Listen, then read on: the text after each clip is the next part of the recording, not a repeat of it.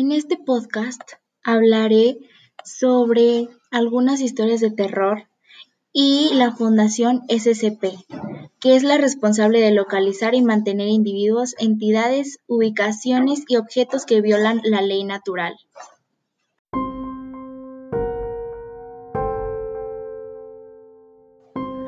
No solo los perros lamen.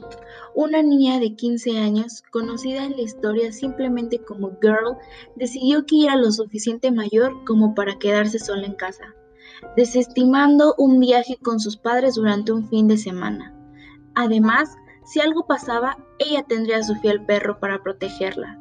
Al llegar la noche, cerró todas las puertas y trató de cerrar las ventanas, pero una de ellas se negó a cerrarse Después de mucha insistencia, la chica se rindió y dejó la ventana abierta. Se dio un baño y se fue a dormir. Su perro tomó su sitio de costumbre bajo la cama.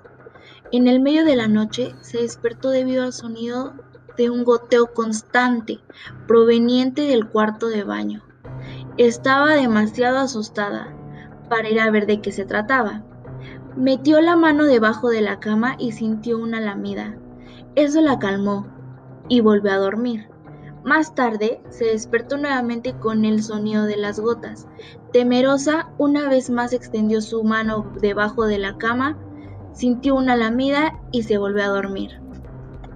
Despertó más tarde nuevamente, extendió otra vez su mano y sintió la lamida.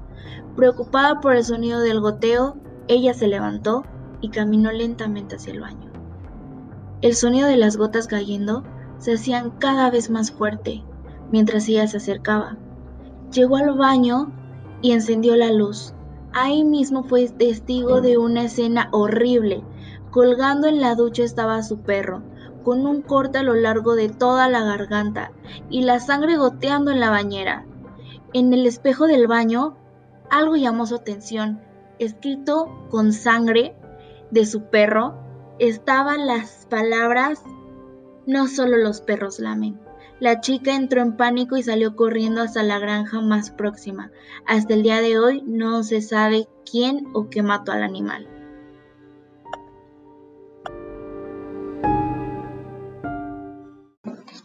Un caso de la Fundación SCP es el 173. Su clasificación es Euclid y los procedimientos especiales de contención es el ítem SCP-173 debe estar en una cámara sellada todo el tiempo. Cuando un miembro del personal deba entrar a la cámara de este, al menos tres personas deben entrar a la vez y la puerta debe volverse a cerrar tras de ellos. En todo momento, dos personas deben mantener contacto visual con este hasta que la cámara haya sido vaciada y vuelta a cerrar.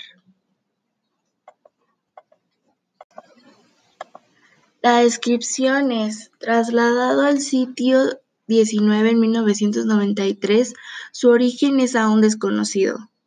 Está construido de hormigón y barras de refuerzo con trazos de pintura en aerosol marca Krylon.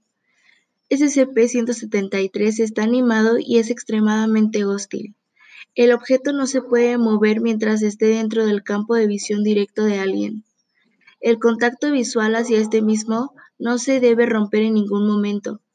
El personal asignado para entrar al recinto debe estar instruido para avisar cuando va a parpadear.